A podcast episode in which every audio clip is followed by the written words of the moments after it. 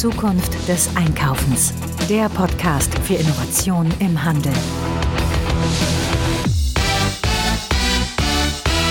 Das ist die Folge 130 unseres Retail Innovation Radios. Heute zu dem Thema Inkasso. Ja, genau das gleiche habe ich mir auch gedacht, als ich dieses Wort so gehört habe. Denn was stellt man sich in Wirklichkeit immer unter Inkasso vor? Inkasso, das ist etwas, da möchten sich Unternehmen nicht gerne mit beschäftigen. Also wird dieses gerne mal outgesourced und dann stellt man sich immer die verschiedensten Bilder vor. Einmal riesige Anwaltskanzleien, die sich mit nichts anderem beschäftigen, als Riesendokumente zu verfassen, mit ganz, ganz großen Rechnungen, die Preise für den Betrag, der eigentlich ausständig ist, in die Höhe zu treiben. Andererseits hat man auch immer das Bild von diesen schwarzanzügigen Osteuropäern mit überbreiten Schultern, die äh, sich locker mit einem Kleiderschrank vergleichen können. Und das sind Bilder, die heutzutage nicht mehr sein müssen. Ja, worum geht es eigentlich bei dem ganzen Thema Inkasso? Inkasso ist ja etwas, wo man gar nicht weiß, ob es irgendwie fahrlässig eingetretener Zustand ist oder vielleicht auch mutwillig Kurzum, irgendjemand hat eine Forderung aus Lieferung und Leistung, wie man ja immer im juristischen Deutsch sagt, und hat die gegenüber jemandem, der dieser Forderung nicht nachkommt. Sprich, der bezahlt einfach seine Rechnung nicht. So, und dann geht ein Prozess los, der bei vielen Unternehmen dann automatisiert abläuft. Dann gibt es eine erste Mahnung, eine zweite Mahnung, manchmal nochmal die dritte mit Vollstreckungsankündigung und solchen Dingen alle. Und dann geht es seinen geregelten Lauf. Mittlerweile haben die Gerichte sich auch darauf eingestellt. Das Amtsgericht in Hagen zum Beispiel äh, macht jetzt ein automatisiertes Mahnverfahren. Sprich, man kann das Ganze im Internet dokumentemäßig downloaden oder sogar im Internet einen Mahnbescheid erstellen lassen und dann geht das alles seinen Weg. Wer sich den, die Mühe nicht machen möchte, kann dann natürlich eine Anwaltspraxis beauftragen, die darauf spezialisiert ist oder andere Dienstleister, die darauf spezialisiert sind und dann hat man erstmal nichts mehr damit zu tun. Und jetzt kommt eigentlich die Gefahr dabei. Plötzlich wird der Kunde um den man ja an jeder Ecke immer irgendwie kämpft, der wird dann gefühlt, ja, ich sag mal, zum Gegner. Und das Schlimme ist, der Kunde fühlt sich dann auch wie ein Angeklagter. Jetzt stellt euch mal vor, ist jedem bestimmt schon mal passiert, mir also mindestens einmal pro Jahr, dass ich irgendwie vergesse, eine Rechnung zu begleichen. So, und äh, dann kommt natürlich eine Mahnung, die ich dann immer schnell bezahlen möchte, aber äh, und auch immer tue. Aber dann kommt die große Fragestellung: Was ist, wenn ich mal im Urlaub bin oder ich liege im Krankenhaus und keiner ist da, der die Post aufmacht? Und schon steht man dann da und dann hat man ruckzuck auf einmal so einen Prozess am Hals. Und das ist dann das Thema, wo man sich dann als Kunde von seinem Lieferanten, obwohl man ja gar nichts Böses im Schilde geführt hat, so ein bisschen wie ein Angeklagter fühlt. Und damit ist die Geschäftsbeziehung natürlich ziemlich vergiftet. Eine Geschäftsbeziehung, die man als äh, Händler oder als Dienstleister lange aufgebaut hat, die bekommt dann auf einmal so einen richtig negativen Geschmack. Und da kann man dann fragen, ob diese Geschäftsbeziehung dann vielleicht noch mal ein weiteres Mal auflodert. Man ist ja als Kunde schnell vielleicht auf irgendwelche Blacklists drauf, auf die man gar nicht will, wo man auch schwer wieder runterkommt. Unter Umständen gibt es sogar irgendwie noch einen Eintrag bei der Schufa und schon auf einmal hat, ja, ich sag mal, so ein Versehen, so ein wirklich blöder Zufall, so ganz ungünstige Zusammenhänge haben dafür gesorgt, dass man dann richtig dumm dasteht auf Händlerseite wie auch auf Kundenseite. Es gilt immer für beide, denn die Beziehung und der Handel führt ja mit seinem Kunden ein Beziehungsmanagement. Diese Beziehung ist dann nachhaltig gestört. Das muss aber nicht sein, denn ich habe jemanden getroffen, der da mit einem ganz anderen Spirit rangeht, nämlich den Jochen Schüssle von Troy. Troy mit OY am Ende geschrieben. Die sind mir aufgefallen, als die den Zukunft Handel Award bekommen haben und sich dann natürlich dem Publikum vorgestellt haben. Ich saß da drin im Publikum und habe das Ganze gehört und habe gesagt, Mensch, das ist mal ein frischer Spirit, mit dem man an diesem, ja, ich sag mal, negativ geladenen Thema Inkasso dann rangeht. Ja, genau das habe ich dann auch gedacht. Und ich habe gedacht, Mensch, der muss unbedingt hier in unserem Podcast. Denn ähm, wir sind ja immer dabei, euch mit den besten Informationen zu dem, was euer Business nach vorn bringt, zu versorgen. Und deshalb sage ich jetzt Mikrofon ab für Jochen Schüssler, den ich dann dementsprechend mal interviewt habe. Ja, ich habe den Jochen Schüssler hier heute mal vom Mikrofon. Hallo Jochen, grüß dich. Hallo Frank, grüße dich. Jochen, ihr habt mich ja geflasht. Und zwar ähm, habt ihr ja einen Preis gewonnen beim Handelskongress und ich habe gesagt, Mensch, dieses Thema, das ist, obwohl ich jetzt so viele Jahre im Handel gearbeitet habe, aber immer so ein bisschen an mir vorbeigegangen oder ich sag mal, man hat das so mit ein paar Ekelpickel betrachtet. Und ihr habt gesagt, da müssen wir mal frische, einen frischen Wind reinbringen in so ein Ding und mal mit neuen Ideen das Thema ins Angenehme zu kehren. Und das habt ihr äh, gemacht, da reden wir aber gleich noch drüber. Vorher stellst du dich mal vor und vor allen Dingen, wo du herkommst, was du vorher so alles gemacht hast. Ja, sehr gerne. Also danke, herzlichen Dank für, für die Einladung. Mein Name ist Jochen Schüssler. Ich bin CCO von Troy. Du hast das Thema noch gar nicht genannt. Ja? Es geht um Inkasso, Troy, Troy Inkasso.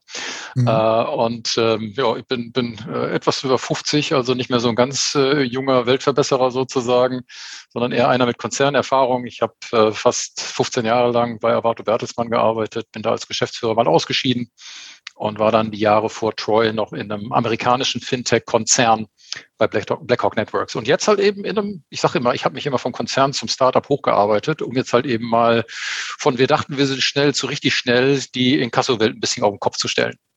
Ja, spannendes Thema Inkasso, ne? Ist ja so eine Geschichte. Also stopp erstmal, bevor ich mit Inkasso erstmal anfange. erstmal euren geilen Firmennamen, Troy, ne? Ja. Ihr habt genau. da bestimmt auch als Hymne ähm, die Fanta 4, oder? Äh, hätten wir vielleicht gerne, das ist so ein rechte Thema möglicherweise, aber dieses Troy bleiben, das haben wir ja sogar in unseren E-Mails mit drin. Also meine ist jochen at troy-bleiben.de und das funktioniert tatsächlich in Deutschland, aber wir haben ja eine sehr internationale Strategie, also auch in Holland beispielsweise schon unterwegs für Benelux. Äh, da haben wir das auch mit drin und es funktioniert gut. Also ein schöner, auch international nutzbarer Name. Ja, muss ja nicht immer alles amerikanisiert sein. Nee. Aber äh, so viel die Infos dazu, wo ihr den Jochen überall finden könnt, haben wir natürlich in den Show Notes. Aber jetzt legen wir mal los mit dem Thema. So, wenn ich mal anschaue, das Thema Inkasso, so, dann habe ich Bilder im Kopf, die sich sofort abspielen. Irgendwelche osteuropäischen Leute, die kommen, nachdem ganz, ganz viele böse Briefe, die einen richtig Stress verursachen und vor allen Dingen auch viele schlaflose Nächte, und dann kommen irgendwann die osteuropäischen Schwarzanzugträger vorbei und äh, die sorgen dann dafür, dass ich ganz schnell meine Verpflichtung da erfülle. So, und da habt ihr gesagt, da muss man mal jetzt einen Griff dran machen. Wie ist die Idee entstanden eigentlich? Ja, eigentlich genauso wie du sagst. Die ersten Bilder, und ich kenne ja mittlerweile auch alle Sprüche und alle Klischees, das sind die Jungs die, äh, mit dem schwarzen Anzug und dem Baseballschläger in der Hand. Das ist natürlich Quatsch. Ne? Also äh, kein seriöses Inkasso-Unternehmer würde so umhergehen. Aber Fakt ist schon, dass gerade die Inkasso-Kommunikation häufig im besten Fall bürokratisch und manchmal auch wirklich bedrohlich wahrgenommen wird von den Kunden.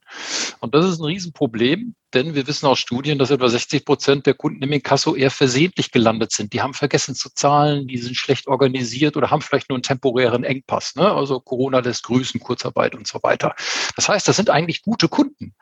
Und denen jetzt äh, mal, was soll ich sagen, über, über den Text eines, eines bösen Briefes virtuell mit dem Baseballschläger zwischen die Augen zu hauen, das macht ja überhaupt gar keinen Sinn. Und deswegen haben wir gesagt, wir wollen das alles anders machen tatsächlich. Wir haben den ganzen Inkasso-Prozess vom Kunden her neu definiert und haben gesagt, das ist so der One Marketing One-Liner, wir bauen das freundlichste Inkasso der Welt. Und äh, jetzt ist Freundlichkeit natürlich ein bisschen platt. Also freundlich reicht, da reicht es nicht jetzt, äh, dass ich mal durch meine Templates durchgehe und die Schärfe ein bisschen rausnehme oder mir irgendwie einen Relaunch verpasse als Unternehmen, mich mit bunten Farben anmale und unter der Motorhaube tuckert noch der alte Diesel, sondern da muss ich natürlich viel mehr machen. Da geht es darum, Erwartungen zu übertreffen und da geht es darum, mit smarter Technologie, mit moderner Technologie diese positiven Erlebnisse ins Inkasso zu überführen. Und das ist genau das, was wir machen. Das heißt ja konkret, also ich war so geflasht, als du bei der Preisverleihung immer von Touchpoints gesprochen hast. Inkasso genau. ist ein Touchpoint, das habe ich noch nie so gesehen vorher, muss ich wirklich sagen. Und du hast ja erstmal genau diese Augen geöffnet, dass das ja mit einer der wichtigsten Touchpoints zur Generierung von Kundenbindung und Wiederkäufen sein kann. Ne? Exakt. Ja, also was wir machen, ist Inkasso mit Customer Experience zu verbinden. Ja, und ihr habt ja auf eurer Seite wunderbar auch erklärt, was Customer Experience bedeutet. Nämlich, dass ich versuchen soll, als, als Händler an jedem Touchpoint, egal in welcher Phase, entlang der Customer Journey oder auch Shopper Journey, ja, für ein positives Kundenerlebnis zu sorgen. Und wenn man sich jetzt mal den Spaß macht und guckt sich mal auf Google an, was so bei Customer Journey alles hochpoppt an Abbildungen, dann fehlen da tatsächlich fast immer die Finance Touchpoints. Und die sind sehr relevant. Ich meine, fast jeder Kunde kriegt eine Rechnung. Etwa 20 Prozent bekommen mindestens eine Mahnung und so je nach Vorprozessen zwei bis sieben, acht Prozent landen im Inkasso und bekommen dort auch Kommunikation. Das sind also viele Touchpoints zum einen. Sie sind hochrelevant, denn das sind durchaus kritische Prozesse. Also die Kunden sind auch gerne mal auf dem Absprung im Mahn- und Inkasso-Prozess. Und wie ich schon sagte, es sind häufig auch gute Kunden, für die der Handel Milliarden an Werbung und an Kundenbindung vorher investiert hat. Und wenn die dann in einem unfreundlichen Inkasso-Prozess zu, zur Konkurrenz abwandern und, den, und einem den Rücken zukehren, das ist der Super-GAU. Und genau das wollen wir vermeiden durch diese Kombination. Und das funktioniert, wie gesagt, durch, durch Technologie insbesondere. Und das macht natürlich, wie gesagt, ganz schön Lärm in der Branche, denn gerade so die traditionellen Anbieter haben so eine gewisse Tech-Legacy. Da sind Inkasso-Systeme, die sind 15, 20 Jahre alt, den bringst du Machine Learning und AI nicht wirklich bei. Dann gibt es auch noch so ein kulturelles Thema. Wir als junges Unternehmen konnten uns da ganz neu frisch aufstellen. Bei uns gibt es keine Schuldner, bei uns gibt es Kunden. Ähm, und wenn du natürlich als traditionelles Unternehmen deinen Mitarbeitern 20 Jahre lang gesagt hast, das sind alles Schuldner und die musst du maximal unter Druck setzen, damit sie mal zahlen, dann änderst du das nicht durch eine Schulung und einen Aushang im schwarzen Brett. Ja, also von daher gehen wir da bewusst einen wirklich ganz anderen Weg. Mhm. Jetzt, um, um mal so konkret zu werden, ich sage mal so ein Beispiel. Meine Eltern, beide hochbetagt, ne? Mhm. und ähm, ich kümmere mich da um die Post, nachdem das mal richtig schief gelaufen ist. Ne? Die haben nämlich ja. mal 25 Euro oder so an irgendeinen so Telefondienstleister nicht bezahlt. Ja. Also einfach verpeilt haben ja. und haben auch die Mahnung irgendwie nicht zuordnen können und solche Geschichten. Und dann kam natürlich so diese Post vom Anwaltsbüro, auch hier aus Düsseldorf, ne? Jo. die äh, dann so wirklich so komplett, also mein Vater hat mich angerufen, der war vollkommen aufgelöst. Ne? Ja. Äh, Gericht und so steht hier alles drin und ähm, ja, ich sag, du kommst jetzt ins Gefängnis. Ne? Ähm, also so, so, so, hat er das auch rausinterpretiert. Ne? Ja, ja, so, wie sieht denn jetzt zum Beispiel etwas aus, was an der Stelle Troy machen würde? Ja, also das eine ist natürlich der, der Inhalt, den einfach freundlich zu gestalten, wann und wo und wie auch immer wir kommunizieren. Egal, ob das jetzt irgendwie ein Brief ist, den du jetzt genannt hast, oder halt eben ein Call beispielsweise. Was aber erstmal ganz wichtig ist, ist, ich habe ja vorhin gesagt, ähm, Customer Experience, das hat was mit Erwartungen übertreffen beispielsweise zu tun. Wichtig ist ja erstmal, über welchen Weg man kommuniziert. So, da ist im Inkasso ja ganz vorne der von dir gerade genannte Brief und die Outbound äh, Calls. Ne? Ähm, dabei wird gerade im Handel doch immer Omnichannel gefordert, gerade aus dem Marketing heraus. So, damit fangen wir natürlich erstmal an. Also mit uns kommuniziert man natürlich auch per Brief. Also wir sind nicht rein digital, ganz bewusst. Es gibt nämlich auch die älteren Semester, die man über Brief erreicht. Aber dazu kommt natürlich E-Mail, da kommen SMS, da kommen diverse Messenger, da kommen die Möglichkeit zu chatten, abzuloaden. Na, also wirklich die gesamte Bandbreite bieten wir an. Das ist erstmal schön. Aber wir gehen noch einen Schritt weiter. Ähm, durch Datenanalyse und auch Machine Learning unserer Plattform bekommen wir heraus, was die Vorlieben, gerade die Kommunikationsvorlieben der Kunden sind. Also ist das eher ein digital affiner, den ich durch eine E-Mail gut erreiche oder wirklich ein Betagter vielleicht, den ich durch einen freundlichen Brief gut erreichen kann. Ja, das heißt, darüber passen wir dann unsere Kommunikation an und schicken also dann letztendlich den Leuten die Kommunikation über den Weg und in der Tonalität und auch zu dem Zeitpunkt, den sie erwarten würden, ohne dass sie diese Erwartung jemals gegenüber uns genannt hätten. Und damit übertriffst du eine Erwartung und sorgst für eine positive, für ein positives Erlebnis, was wieder auf die Customer Experience dann letztendlich einzahlt. Und so würden wir halt eben dann auch deinem Vater beispielsweise helfen, durch einen freundlichen Brief, durch die Möglichkeit, uns anzurufen. Wir haben auch natürlich unsere eigenen Case Manager, die man anrufen kann oder auch einen freundlichen Call von uns. Aber alles, wie gesagt, auf eine Art und Weise, dass diese, ja, diese, diese unangenehme Situation, so wird es ja von vielen Kunden, die im Kasse sind, empfunden, ähm, so wird es ja empfunden, dass, dass wir die auflösen und umkehren in, ein, in einen angenehmen Prozess. Und wir kriegen tatsächlich Rückmeldungen von Kunden, die, die äh, haben einen extra Channel bei uns, wo wir das immer posten, so ein bisschen Fanpost, wo sich viele, viele Menschen auch wirklich bedanken über die freundliche Art und Weise, wie wir mit ihnen umgegangen sind. Jetzt ähm, kam ja da Folgendes noch hinzu. Ähm, ich habe ja den Prozess da, wie gesagt, da mal durchgemacht und ähm, der Betrag, der dann letztendlich irgendwo rübergewachsen ist, der hat sich verzehnfacht. Ja, also aus irgendwie inne 20 Euro sind dann fast 300 Euro geworden. Oh, das ist viel. Die, die man da bezahlen musste dann letztendlich für diese Tätigkeit des Anwaltes und so weiter. Ja. Ähm, was natürlich total ärgerlich ist für den Kunden. Ja, also ja. Customer Journey ganz, ganz unten. Ja. Und ähm, wie sieht so ein Fall bei euch aus? Wer, wer bezahlt euch eigentlich für eure Dienstleistung? Macht das der äh, Händler oder der Auftraggeber oder letztendlich der Kunde von euch? Ja. Also da kommen wir tatsächlich aus der Regulatorik nicht so ganz raus. Ne? Also in Deutschland gibt es ja tatsächlich ähm, also erstmal, Inkasso ist eine Rechtsdienstleistung, dementsprechend hängst du da auch an bestimmten ähm, Sätzen, an Gebührensätzen, die man in Rechnung stellen kann, dran, ob man das Diese Brago, nicht. von der man immer spricht, oder? Ja, RDG ist das letztendlich dann, ähm, da sind dann die, die sind ähnliche Sätze, wie wenn man einen, einen Anwalt äh, beauftragt. Ja, ähm, Anwälte würden das vielleicht jetzt ein bisschen, bisschen anders sehen, aber Inkasso ist eine Rechtsdienstleistung, ist einfach so. So, und ähm, Fakt ist tatsächlich, dass, dass wir uns auch als Inkasso-Unternehmen finanzieren durch die Gebühren, die wir Kunden in Rechnung stellen. Die Mandanten zahlen zumindest im vorgerichtlichen Prozess in der Regel erstmal nichts und wollen das natürlich auch nicht. Ich meine, das würde dann ein Ergebnis belasten. Also Mandanten wollen das nicht, ne? auch Handelsunternehmen durchaus. Aber jetzt muss man zwei Dinge sagen. Erstens, wir haben nie Maximalsätze genommen. Also es ist schwierig, von Custom Experience zu reden und dann nimmst du es von den Lebenden. Also das haben wir nie getan, werden wir auch nicht tun. Äh, und zum Zweiten muss man sagen, auch der Gesetzgeber ähm, hat ja da ein bisschen eingegriffen. Äh, seit dem 1. Oktober letzten Jahres gibt es ja da eine, eine, eine, gesetzliche Novelle, die bedeutet, dass man erstmal mit so einer halben Gebühr in den Prozess reingeht und erst nach etwa zwei Wochen kann das Ganze dann hochgesetzt werden. Also der Gesetzgeber hat so eine Art Schnellzahlerrabatt für Kunden eingebaut. Und ich kann nur raten, das sollte man in Anspruch nehmen, weil danach gehen die Gebühren tatsächlich hoch.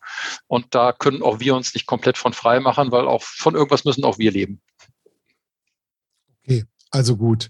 Aber ist jetzt nicht so äh, der Faktor 10, wie ich den Nein, in dem Fall erlebt habe. Um Gottes, um Gottes Willen. Also das ist, das klingt auch tatsächlich äh, schon fast unseriös. Da musst du schon sehr, sehr tief durch den gesamten Gesetz, äh, gerichtlichen Prozess durchgehen, mhm. dass dann noch Gerichtsgebühren und so weiter oben drauf kommen, dass es wirklich derartig hoch wird.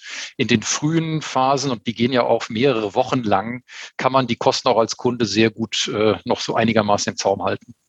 Hervorragend. So, jetzt die große Frage, weil wir haben unter unseren Zuhörerinnen und Zuhörern natürlich auch viele Händler, die so im Mittelstand unterwegs sind. Also nicht immer hier die, die riesengroßen alleine.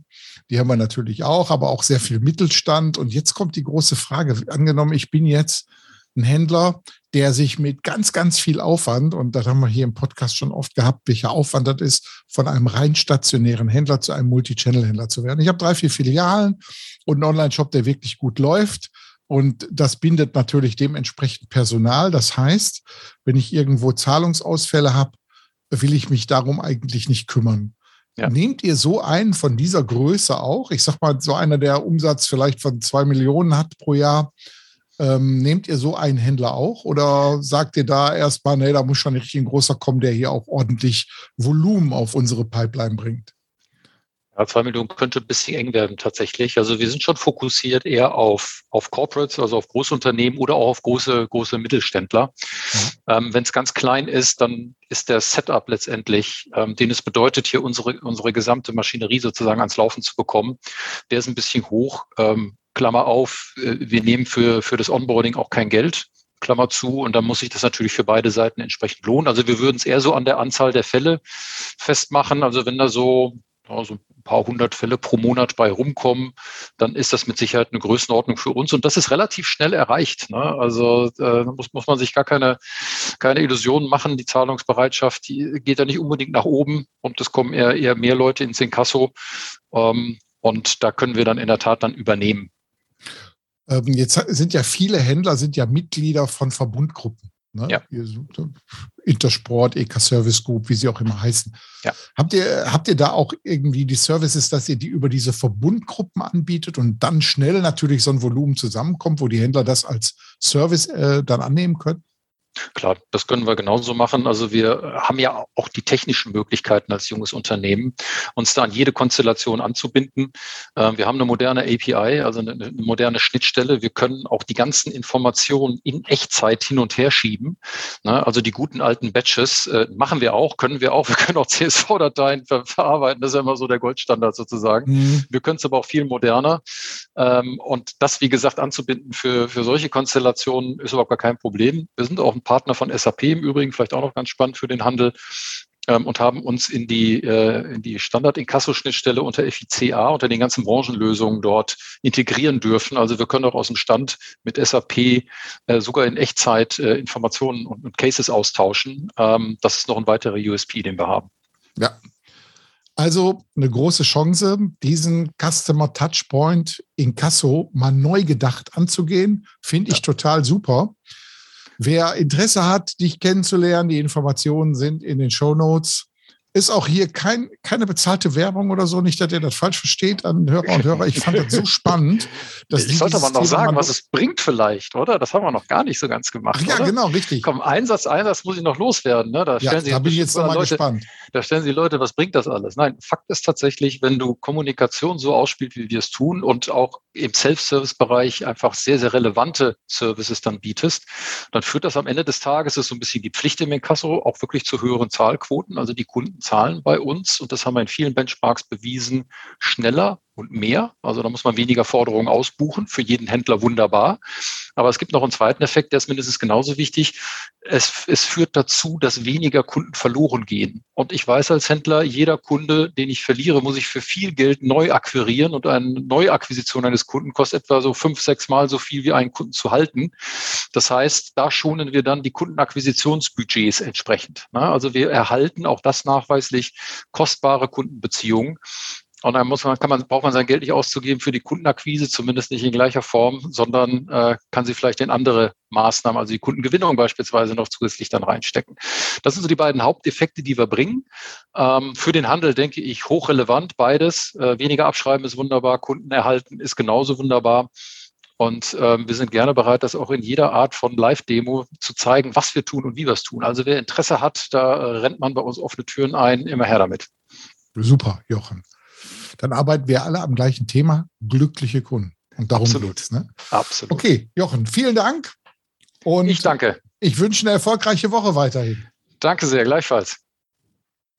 Ja, daran kann man sehen, wie man mit erfrischenden Ideen mal so ein angestaubtes Thema wirklich neu beleben kann. Ja, und äh, ihr seht ja, wir machen hier viel für euch und für eure Informationen und ihr könnt auch jetzt etwas für uns tun. Und das Beste ist, das kostet euch nichts. Was ihr tun könnt, ist, ihr könnt uns auf Spotify, auf Apple Music oder wo immer ihr uns auch hört, eine positive Bewertung geben. Gebt fünf Sternchen rein, dann freuen wir uns. Wenn ihr noch nicht abonniert habt, abonniert uns. Und ganz, ganz wichtig, sprecht mit den anderen darüber. Redet mit euren Kolleginnen und Kollegen was wir hier für die Community tun. Alles natürlich kostenlos. Wir haben jetzt mittlerweile auf Zukunft des Einkaufens über 1000 Artikel zu verschiedensten Themen. Also ich glaube, damit haben wir schon fast so ein Victionary für das Thema Retail zusammengebraut. Also, wir freuen uns über eure Empfehlungen, über eure Bewertungen. Kostet euch nichts, außer ein paar Minuten Aufwand und die seid ihr sicherlich gern bereit den zu geben, die viele Minuten Aufwand letztendlich immer wieder für das Informationsbedürfnis in diesem Bereich aufbringen. Ansonsten wünsche ich euch ein gutes Weitermachen und wie immer fette Beute.